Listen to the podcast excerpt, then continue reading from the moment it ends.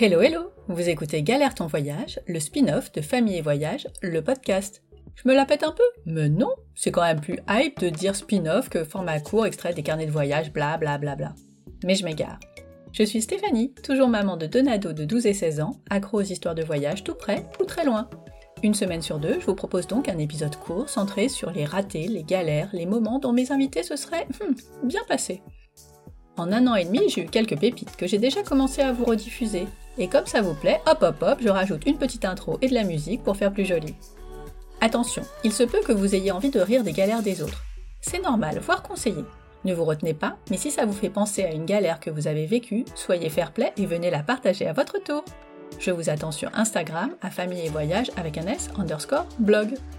Après l'épisode, n'oubliez pas de vous abonner sur Apple Podcasts, Spotify ou votre plateforme d'écoute préférée. Bah oui, ce serait dommage de louper un moment de moquerie, euh non, de compassion. Et si vous avez envie de me laisser un petit commentaire, faites-vous plaisir. Allez, attachez vos écouteurs, les galères vont commencer. Je vous souhaite une belle écoute. Une anecdote, un truc qui t'est arrivé lors d'un de tes voyages et dont tu te serais bien passé. La petite anecdote est plutôt une, grosse galère finalement. Euh, c'était à Lanzarote. On est parti à Lanzarote en février 2020, un peu avant le, confinement du coup.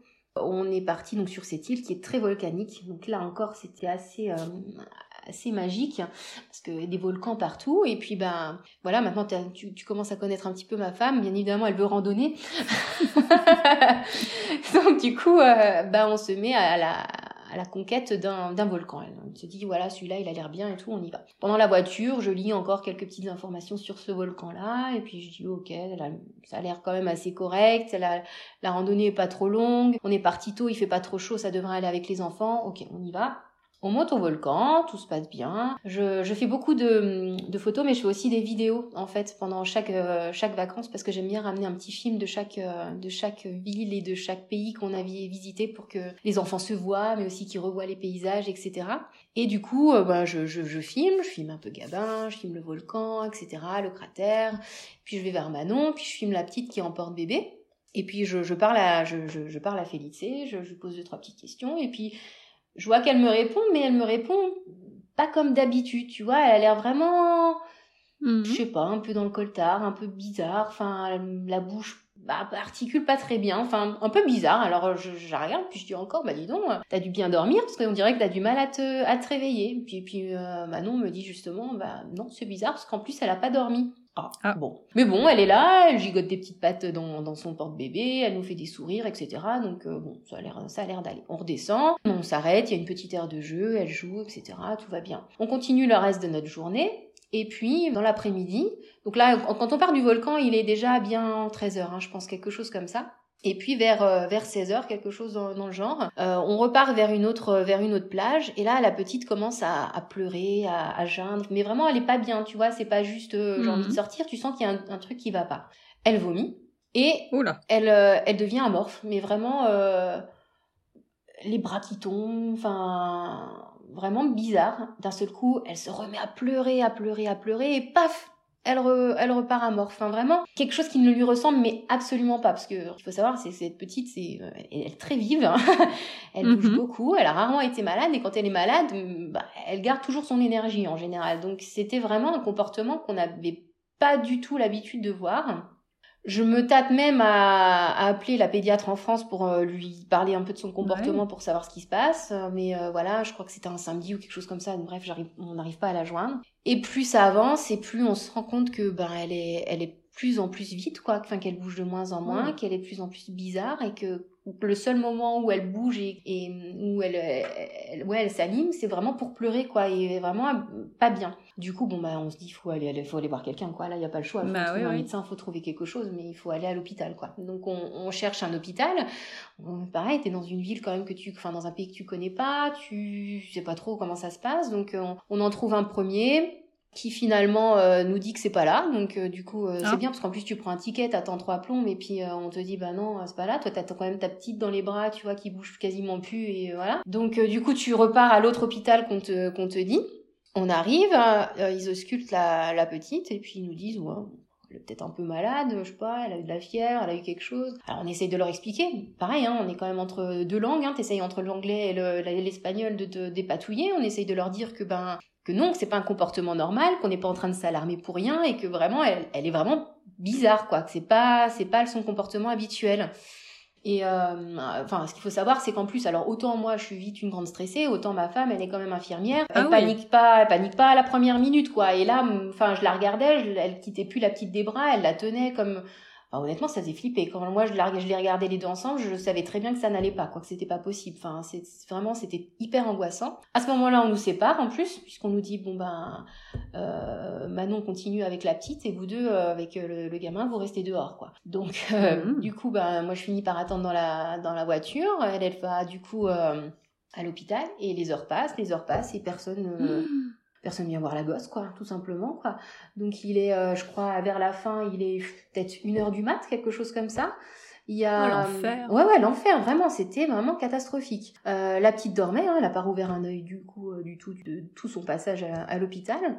Et puis euh, Manon était du coup dans une salle d'attente avec d'autres mamans qui attendaient. Et puis à un moment donné, il y en a une qui, qui tape du poing sur la table, quoi, et qui va choper quelqu'un qui passe dans le couloir en leur disant mais mhm. vous déconnez là, ça fait des heures que les gamins ils attendent, euh, il y a personne qui, qui, qui, fait rien. Là, vous voyez bien qu'il y a un bébé qui bouge plus, enfin depuis des heures, il y a personne qui, qui, qui se préoccupe de ça, quoi. Enfin bref, euh, la, la nénette elle, elle s'énerve et, et je pense qu'elle a bien fait parce que du coup quelques Quelques minutes après, il y a quelqu'un qui est venu effectivement prendre en charge la petite. Et la petite se, se, se réveille, un petit peu encore dans le gaz, et puis deux secondes après, pop, pom, pédop, quoi. De nouveau, le pétage, enfin vraiment, euh, pète le feu, quoi. Alors le médecin qui comprend pas trop, qui va appeler les bah autres infirmières d'avant en disant mais euh, enfin c'est quoi ce, ce, truc quoi, enfin qu'est-ce qui se passe, et les infirmières qui disent mais si je vous assure, euh, enfin elle bougeait pas la gamine, elle était, quoi. elle était vraiment pas comme ça avant quoi, et plus rien. Moi, j'étais dans la voiture, hein, j'avais déjà regardé les vols pour mmh. rentrer en France. Hein, j'étais, c'était vraiment le, le, gros stress, quoi. Hein. Bon, on retourne à l'établissement, on surveille, euh, plus rien, plus aucun effet, plus, plus rien vraiment de tout le séjour. Elle s'est portée après, mais euh, nickel, vraiment plus rien. Et je dis à Manon, par contre, euh, il n'y a pas moyen, on va voir le pédiatre, quoi, parce qu'il faut qu'on sache quand même à la retour ce qui a pu se bah passer. Enfin, moi, j'avais même peur d'un AVC. Enfin, franchement, elle, comme elle bougeait pas, elle, elle articulait mal au haut de la, du volcan. Je me suis dit peut-être c'est ça ou quelque chose. Et donc, on prend rendez-vous chez la pédiatre. Et puis, euh, genre, genre, discute avec une amie, euh, puis juste avant le rendez-vous de la pédiatre. Et puis, elle, elle, elle réfléchit avec moi. Puis, elle me dit, tu penses que ça peut être l'altitude, etc. Alors je revérifie sur le site où j'avais été la première fois et puis je lui dis non, l'altitude mmh. du volcan franchement euh, est pas si haute que ça. On a fait des trucs en plus plus haut avec elle déjà des fois en Suisse. Enfin logiquement euh, c'est pas ça peut pas être ça. Et je me rappelle avoir lu que le volcan pouvait dégager encore du gaz. Et je me dis est-ce que c'est pas ça en fait? Du coup, j'appelle vite Manon, je lui dis écoute, tu vas à la pédiatre tout à l'heure, demande-lui à la pédiatre si ça peut pas si ça peut pas être ça. Et alors, on n'a jamais su hein, parce que forcément elle l'a vu qu'après, mais en tous les cas, la cause la plus euh, la plus plausible, ça a été qu'effectivement qu'elle aurait été intoxiquée par le gaz du volcan, ce qui explique pourquoi elle n'arrivait pas à bien baragouiner, enfin tu sais, elle me parlait pas vraiment correctement en haut. Ensuite, ça s'est calmé en bas puisque du coup on est redescendu et donc ça allait mieux pour elle, sauf que même si nous on n'a pas eu de réaction à ce gaz, on l'a quand même tous inhalé. Et le problème c'est que comme Manon allaitait la petite, en fait, la probabilité, c'était qu'elle était en train de la ah. réintoxiquer à chaque fois qu'elle lui redonnait le sein, en fait. Et ce qui explique pourquoi à un moment donné, bah, elle a fini par vomir et qu'elle était pas bien. Et donc en tous les cas, c'est ce qu'on pense qui est arrivé. Dingue. Donc du coup, maintenant, je dis aux gens, faites attention si vous allez sur les volcans, parce que ben nous, il y avait écrit qu'effectivement, ils pouvaient dégager du gaz en cas de vent, etc. Il n'y avait pas de vent. On a croisé des familles, on a croisé des enfants. On s'est pas posé de questions. En fait, on s'est dit que c'était ok. Enfin, ça avait l'air plutôt plutôt safe. Et au final, euh, ben la gamine, je pense qu'elle a été effectivement intoxiquée euh, par ce gaz. Oh là là, pauvre choupette. Donc euh, bon tout est bien qui finit bien, mais euh, euh des heures hein. d'angoisse. Ah ouais, ah oui, non mais c'était c'était vraiment. Euh... Ouais, je, je revivrai pas ce moment-là tout de suite. Vraiment, c'est là comme ça, c'est pas une, une, bonne partie du voyage. Alors heureusement, ça s'est vraiment bien terminé. Et puis euh, après, vraiment, elle allait très très très bien, hein. mais elle nous a fait vraiment super peur. Ah bah, j'en ai des frissons.